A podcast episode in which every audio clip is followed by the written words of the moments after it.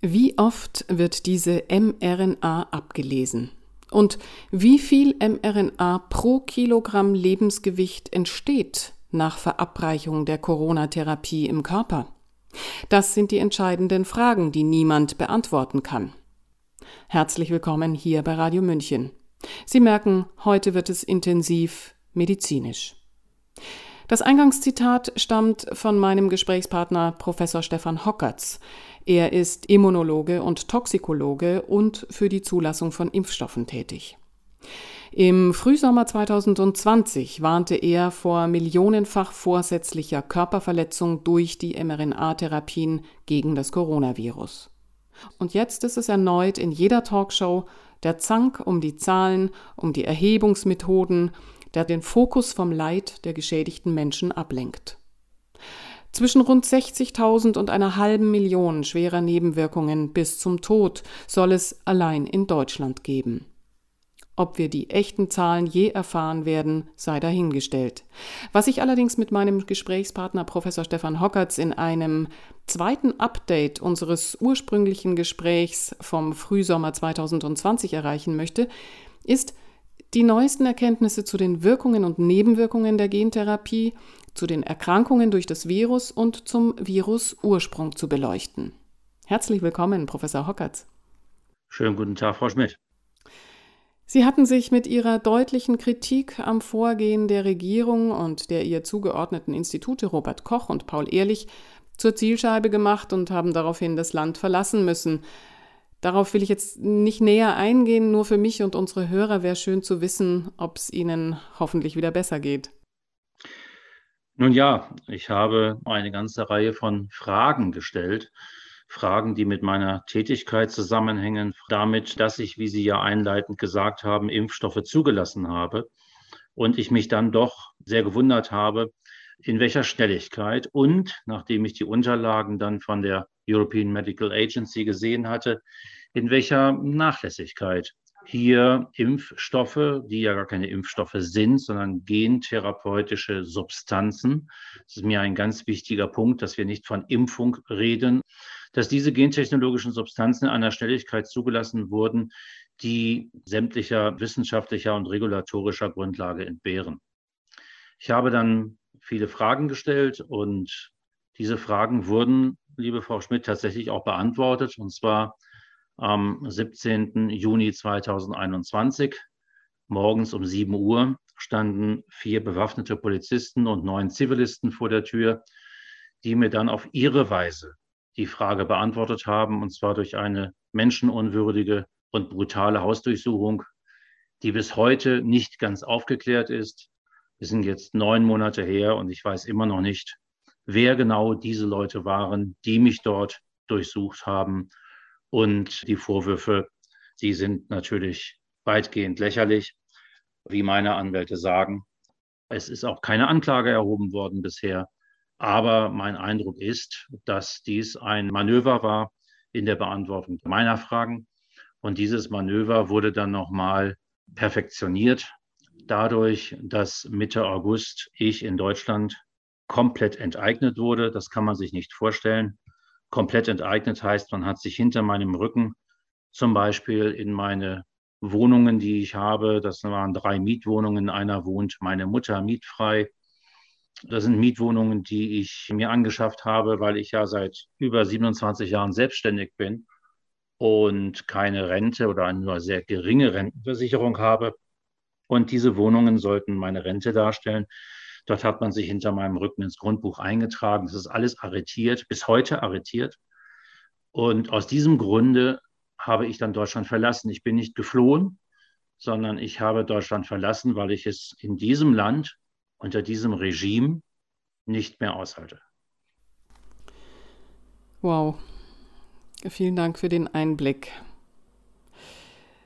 Hoffentlich können Sie sich davon dort, wo Sie jetzt sind, ein bisschen erholen.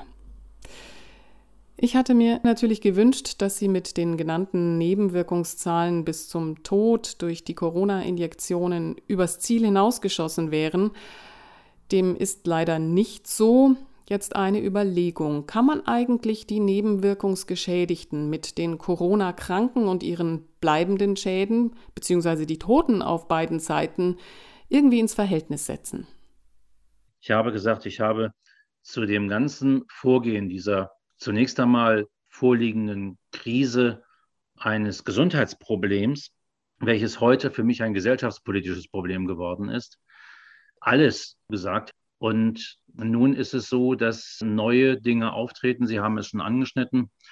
Ich habe sehr früh befürchtet, 80.000 Tote mindestens in Deutschland durch die Impfung. Das ist eine Stadt wie Bamberg und Konstanz. Und ich befürchte und sehe, dass möglicherweise ich mit dieser Arbeitshypothese tatsächlich recht habe, dass die Zahlen sogar übertroffen werden. Zunächst einmal müssen wir uns immer wieder ins Gedächtnis zurückrufen, dass eine Impfung, es ist jetzt zwar keine, aber es wird als eine solche verkauft, dass eine Impfung, die wahllos und gesunden Menschen appliziert wird, die per se zunächst einmal überhaupt gar kein Risiko haben. Das sind gesunde Menschen, von denen ich nicht weiß, ob sie irgendwann mal erkranken und wenn sie erkranken, ob sie schwer erkranken. Bei den Kindern wissen wir heute, dass sie definitiv nur ganz leicht erkranken, wenn sie überhaupt an Corona erkranken. Und deshalb ist diese Gentherapie der Kinder ja im Grunde noch verwerflicher, weil das Risiko dem gegenübersteht.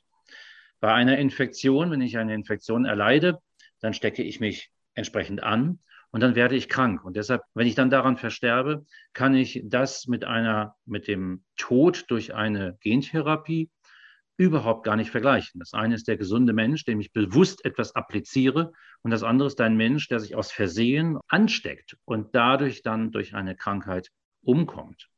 Wenn wir uns die Bilder anschauen, und zwar die pathologischen Bilder, die wir jetzt nach der gentherapeutischen Maßnahme, also dieser Corona-Impfung, ich bitte immer, wenn ich jetzt in unserem Gespräch von Impfung spreche, dieses Wort in Anführungsstriche zu setzen. Ich halte das für extrem wichtig, dass wir die richtige Sprache benutzen. Beispiel, lassen Sie mich das kurz erwähnen, da kann ich immer nur wieder drüber grinsen, der Begriff Impfdurchbruch. Den gab es früher auch gar nicht. Was bricht da durch? Der Begriff ist einfach neu ausgelegt worden und der alte Begriff heißt Impfversagen. Ein Impfversagen ist eine deutliche Ansage. Ein Impfdurchbruch kann sich niemand was darunter vorstellen. Das ist das, was mit Sprache im Moment gemacht wird.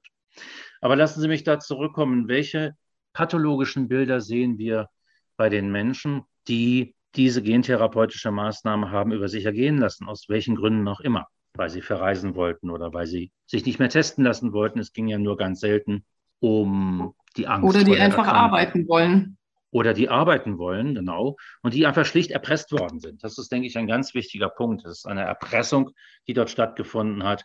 Und man darf niemanden verurteilen, der dieser Erpressung nachgekommen ist. Wir sehen im Grunde drei Auswirkungen. Ich fange mal bei der Immunologie an. Im Bereich der Immunologie können wir erkennen, dass diese gentherapeutische Maßnahme, also die Produktion des Spike-Proteins in unserem Körper, dazu führt, dass tatsächlich eine Antikörperantwort hervorgerufen wird. Nun müssen wir aber verstehen, dass dieses Coronavirus letztendlich gar nicht durch unsere Antikörperantwort in unserem Organismus bekämpft wird, sondern der hauptsächliche Abwehrmechanismus, den wir über Jahrmillionen im Übrigen in der Evolution gegen Corona entwickelt haben, sind die sogenannten zytotoxischen T-Zellen. Es ist eine andere Art der Abwehr. Das hängt damit zusammen, dass Corona in der Lage ist, zwei Arten von Antikörpern zu produzieren. Auf der einen Seite neutralisierende, durchaus weniger, und auf der anderen Seite bindende. In der kurzen Erklärung, die neutralisierenden Antikörper machen, wie wir so schön sagen, ihren Job. Sie binden an eine virusinfizierte Zelle und melden dieses Vorkommen an das restliche Immunsystem, sodass das dann in der Lage ist, die virusinfizierten Zellen auszumerzen, abzutöten und damit letztendlich der Infektion Einhalt zu gebieten. Bindende Antikörper sind welche, die speziell auch in unserem Körper entstehen, zum Beispiel gegen autoimmune Phänomene. Bindende Antikörper geben diese Information nicht weiter. Sie erkennen als fremd, aber sie senden die Information nicht weiter. Letztendlich hat Corona für sich diese Lücke entdeckt in der Evolution und das hat dazu geführt, dass sie eine ganze Menge an bindenden Antikörpern produzieren lassen, die aber die Infektion im Grunde unterstützen, weil ja sozusagen die virusinfizierte Zelle zwar erkannt, aber nicht gemeldet wird. Mhm. Deshalb sind Antikörper in der Bekämpfung einer Corona-Infektion wirklich nur zweite Reihe und auch tatsächlich nur zweite Wahl. Das ist nicht neu, das ist schon 2014 publiziert worden von einer kanadischen Arbeitsgruppe. Ich komme da gleich drauf nochmal, denn da gibt es einen bestimmten Begriff, der jetzt immer wieder auftaucht. Mhm. Was geschieht jetzt? Die Spike-Proteine werden in einer uns unbekannten, aber relativ großen Menge, das hat der Pathologe Arno Burkhardt bei einigen Leichen jetzt feststellen können, dass er Unmengen an Spike-Proteinen in den Verstorbenen gefunden hat. Diese Spike-Proteine lösen jetzt eine Antikörperantwort aus. Sie sprechen jetzt, Entschuldigung, es geht immer noch um die gentherapeutisch behandelten Personen, nicht um die an Corona erkrankten. Ich spreche ja, okay. von Menschen, die durch die mRNA-Impfung definitiv gestorben sind und wo eine Menge an Spike-Proteinen festgestellt worden sind, die durch eine normale Infektion in der Größenordnung nie auftreten würde. Mhm. Diese Spike-Proteine lösen also jetzt diese Antikörperantwort aus und die kann man zum Teil nachweisen. Das Robert-Koch-Institut hat uns ja verboten, die Antikörperreaktion zu untersuchen. Was geschieht jetzt immunologisch, wenn dieser Mensch auf ein Coronavirus trifft, sich also ansteckt? Da wurde ja zunächst behauptet, wir hätten eine sterile Immunität. Das war eine Lüge. Es gibt keine sterile Immunität bei dieser Gentherapie, denn die Menschen stecken sich ja an das Virus vermehrt sich auch in den Menschen, die die Gentherapie bekommen haben. Und sie können auch andere anstecken. Das ist mittlerweile Fakt. Dann wurde ja behauptet, die Menschen hätten nur leichte Verläufe, nicht so schwere Verläufe. Auch hier stellen wir fest, auch das war eine Lüge. Wir stellen fest, dass diese Menschen, die die Gentherapie bekommen haben, ebenso auch schwere Verläufe haben können. Und hier möchte ich einhaken. Wir sehen im Moment sogar auch aus den Zahlen des Robert Koch Institutes, dass die ein- oder zweimal gentherapierten Menschen sogar schwerere Verläufe haben können. Das liegt daran, dass ihr Immunsystem in eine falsche Richtung ausgerichtet wurde. Und zwar in die Richtung der Produktion von Antikörpern gegen das Virus und eben nicht der zytotoxischen T-Zellen, die wir, wie wir es in der Evolution gelernt haben. Diese Bildung von Antikörpern führt dann zu einem Phänomen. Jetzt komme ich zurück auf die Publikation von 2014. Dieses Phänomen heißt ADE, Antibody Dependent Enhancement. Das heißt, dass die Antikörperbildung dazu führt, dass die Infektion und die Erkrankung verstärkt wird. Antikörperabhängige Verstärkung. Und das ist genau das, was wir in vielen Fällen jetzt erkennen, das heißt, das Immunsystem wird durch diese Gentherapie abgelenkt, wird in eine falsche Richtung gestoßen und dadurch erleiden die Menschen, und das ist tatsächlich ein wissenschaftlicher Treppenwitz, die geimpften, in Anführungsstrichen, Menschen erleiden schwere Infektionen als die nicht gentherapierten. Das ist der immunologische Background. Man kann jetzt auch noch darüber sprechen, über die ganzen Thrombosen, die entstehen. Da habe ich mit einigen Kollegen schon sehr früh Arbeitshypothesen entwickelt was dort genau passiert. Auch schon recht früh, schon 2009 ist beschrieben worden, dass nanosomale mRNA bevorzugt von Endothelzellen aufgenommen werden. Endothelzellen sind die Auskleidung der Blutgefäßsysteme. Und wenn diese von der mRNA infiltriert werden und sie dann Spike-Proteine bilden, dann werden sie als fremd erkannt.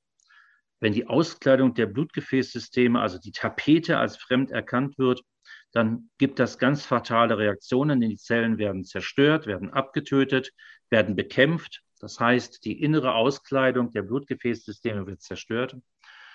Dann gibt es Reparaturmechanismen, das sind die sogenannten Thrombozyten. Die versuchen das zu reparieren mit einem Klebstoff, mit sich selbst, also mit diesen Thromben, die gebildet werden.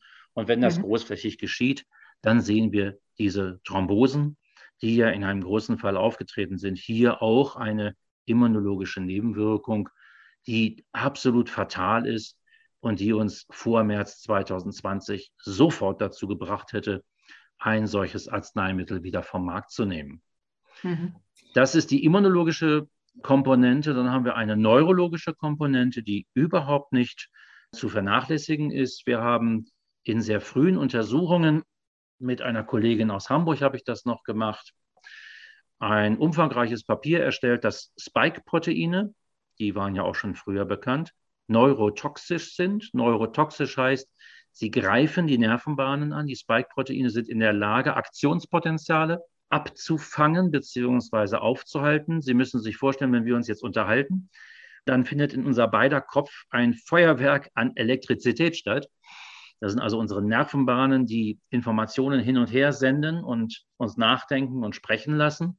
Und diese Aktionspotenziale werden von dem Spike-Protein sehr stark gebremst bzw. ausgelöscht. Die Ergebnisse sehen wir. Wir sehen neurologische Schäden bei den Menschen.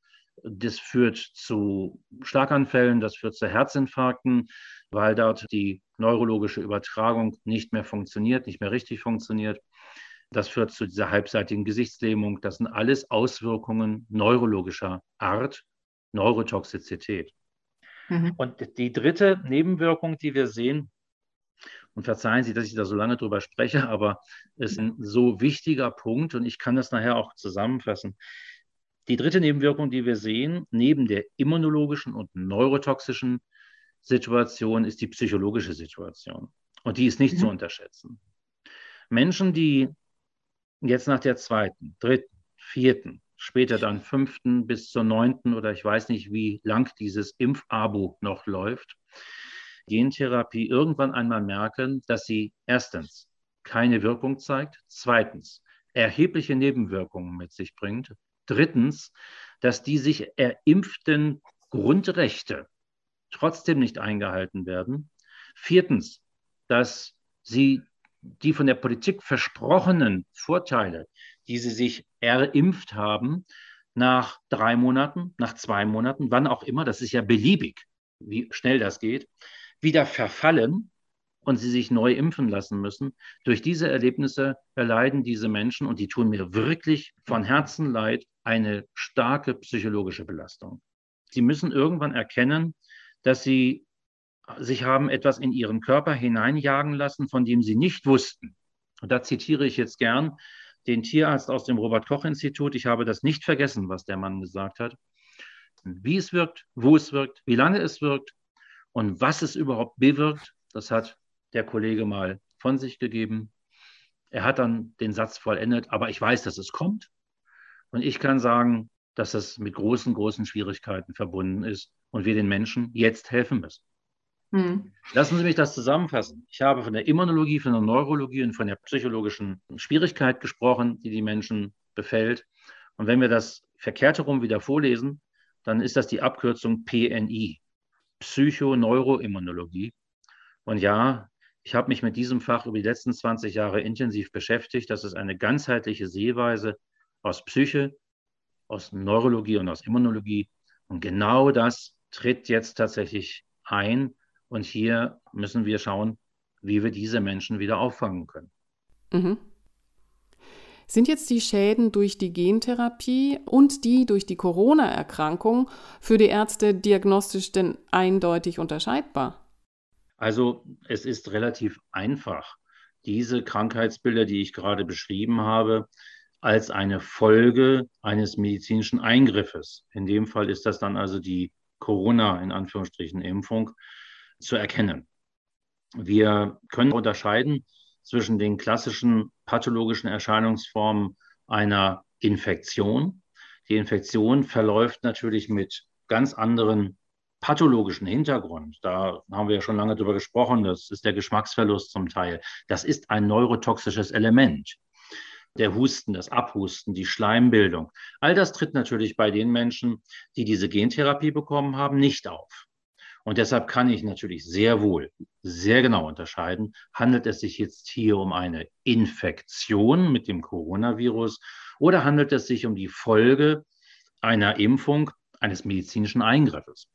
Und das sehen wir ja zum Beispiel durch die Bekanntmachung des jetzt entlassenen Vorstandsvorsitzenden der Krankenkasse Provita. Der Kollege Schöfbeck hat einfach mal die Meldungen der Ärzte zusammengefasst, die als eine Diagnose festgestellt haben, Folge einer Impfung oder Impfnebenwirkung. Und dort hatte er festgestellt, dass er allein in seiner Krankenkasse das zehnfache mehr Anmeldungen hatte als das Paul-Ehrlich-Institut für Gesamtdeutschland publiziert. Das ist für mich ein ganz extrem guter Hinweis darauf, die Ärzte erkennen diese Impfnebenwirkungen, aber sie melden sie nicht oder sie scheuen davor zurück, dies öffentlich zu machen. Mhm. Ich will trotzdem nochmal zurückkommen auf möglicherweise ähnliche Symptomatiken, auf die Gemengelage, die wir ja durch die Nebenwirkungen nach Gentherapie und die ja trotzdem auftauchende Corona-Erkrankungen sehen. Was hat es mit Long-Covid auf sich? Ich tue mich etwas schwer mit den Bezeichnungen Long-Covid. Insbesondere, weil sie auch von Menschen ins Spiel gebracht werden, die alles andere sind als Infektionsimmunologen oder Ärzte. Wir wissen heute, dass wir bei Atemwegserkrankungen immer auch Folgeerkrankungen sehen können, die aber nicht zwingend unbedingt mit diesem Virus zusammenhängen müssen. Es ist ja uns mittlerweile klar, dass in der Vergangenheit, dem Jahr 2020, 2021, da ist es ja auch protokolliert, überhaupt gar keine Influenza stattgefunden hat. Und meine frühe Aussage war ja, und die wird ja jetzt immer mehr bestätigt, auch vor einigen Tagen habe ich das gelesen mit großer Freude von Bill Gates bestätigt worden, der gesagt hat, Corona sei mit einer Grippe vergleichbar. Und wir wissen auch, dass bei der Influenza es auch Spätfolgen geben kann.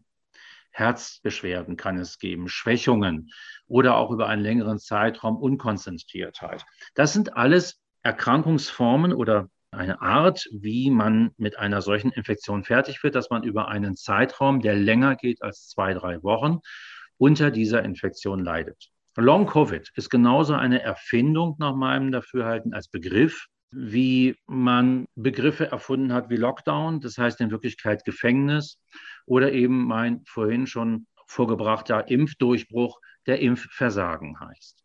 Wir haben früher auch nicht von Long Influenza gesprochen, obwohl es diese Form der Erkrankung oder die verlängerte Form dieser Erkrankung immer wieder gegeben hat.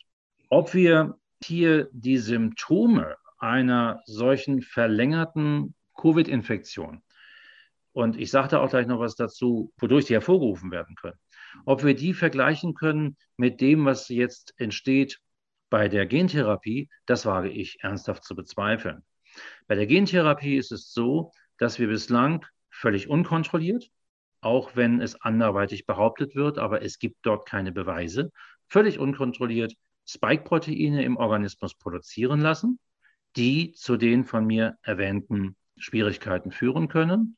Auf der anderen Seite kann eine Virusinfektion, das lernt man relativ früh, wenn man sich mit Infektionsimmunologie ernsthaft beschäftigt, dazu führen, dass es Parallelinfektionen gibt. Also wir sind ständig einem Beschuss, insbesondere der Lunge, aus Pilzsporen, aus Bakterien, aus anderen Viruserkrankungen ausgesetzt die dann dazu führen, wenn der Organismus geschwächt ist, wir wissen das von Pilzerkrankungen sehr genau, dass es dann zu weiteren Infektionen kommen kann, die im Normalfall nicht aufgetreten werden. Heute nennt man das Long Covid, früher nannte man das opportunistische Infektion. Mhm. Zunächst war ja bei Corona in der Tat immer von einer Atemwegserkrankung gesprochen worden. Irgendwann tauchten Meldungen aus dem Helmholtz-Zentrum auf, dass es sich doch eher um eine Gefäßerkrankung handeln soll. Das wäre dann wiederum eine Annäherung an die Nebenwirkungen der Gentherapie. Ja, also das Helmholtz-Institut hat sich durch vielerlei solcher Äußerungen, die nach meinem Dafürhalten auch ab und an politisch bedingt waren, es ist ein blaue Liste-Institut. Man muss immer schauen, wo verdienen die ihr Geld. Sie bekommen 50 Prozent vom Land und 50 Prozent vom Staat. Das lässt mich immer nachdenklich werden, wenn ich von solchen Institutionen solche Aussagen erhalte. Corona, und ich glaube, darüber herrscht weltweit Einigkeit, ist eine Atemwegserkrankung, weil zunächst einmal die Atemwege befallen werden. Das macht es ja mit der Impfung so schwierig, weil ja das Immunsystem der Atemwege aufgefunden werden muss von dem gentherapeutischen Produkt. Das ist nicht ganz einfach. Das kann in der Regel eigentlich nur durch ein Aerosol passieren. Die Entwicklung hätte noch länger gedauert. Es ist und bleibt eine Atemwegserkrankung, die und das habe ich ja gerade eben schon gesagt, zu weiteren Implikationen führen kann, aber nicht muss. Lassen Sie mich das mal vergleichen damit, dass eine Atemwegserkrankung Sie so schwächt, dass Sie eine Pilz- oder eine Shigelleninfektion im Darm bekommen. Dann würde, glaube ich, niemand auf die Idee kommen zu sagen, Corona ist eine Darminfektion.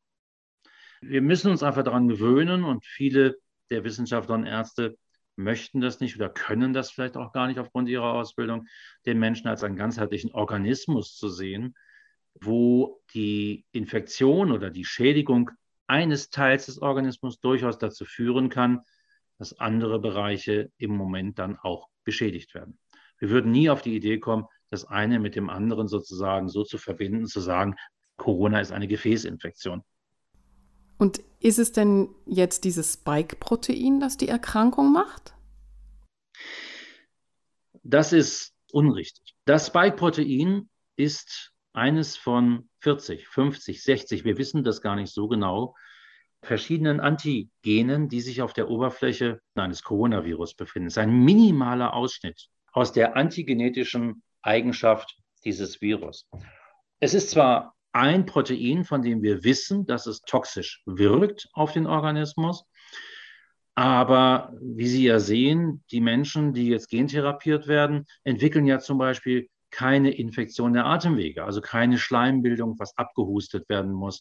Es werden auch andere Situationen, die beschrieben worden sind für Atemwegserkrankungen, Müdigkeit, Abgeschlagenheit, Gliederschmerzen, die treten zunächst einmal nicht auf. Das sind andere Situationen, das sind andere Antigene, die dort wirken. Das macht ja auch diese gentherapeutische Maßnahme so angreifbar, da sich ja nur ein einziges Gen, einen minimalen Ausschnitt und jenes Spike-Protein in den Körper bringt, wo es dann aber über Gebühr produziert wird. Und über die Folgen haben wir bereits gesprochen. Lassen Sie uns hier eine Zäsur machen. Ich denke, es gibt erstmal genug darüber nachzudenken. In unserem zweiten Teil des Gesprächs möchte ich noch über den Ursprung des Virus reden, aber auch nochmal über die sogenannte Impfung, deren Inhaltsstoffe, die Dosierung und das Thema Shedding, also die Übertragbarkeit nicht nur des Virus, sondern eben auch die Möglichkeit der Übertragung der gentherapeutischen Wirkstoffe. Sie hörten Professor Stefan Hockertz im Gespräch. Er ist Immunologe und Toxikologe und in der Zulassung von Impfstoffen tätig. Hören Sie den zweiten Teil des Gesprächs morgen zur gleichen Zeit hier bei Radio München. Mein Name ist Eva Schmidt und ich wünsche Ihnen eine gute Einordnung des hier Gehörten. Ciao, Servus.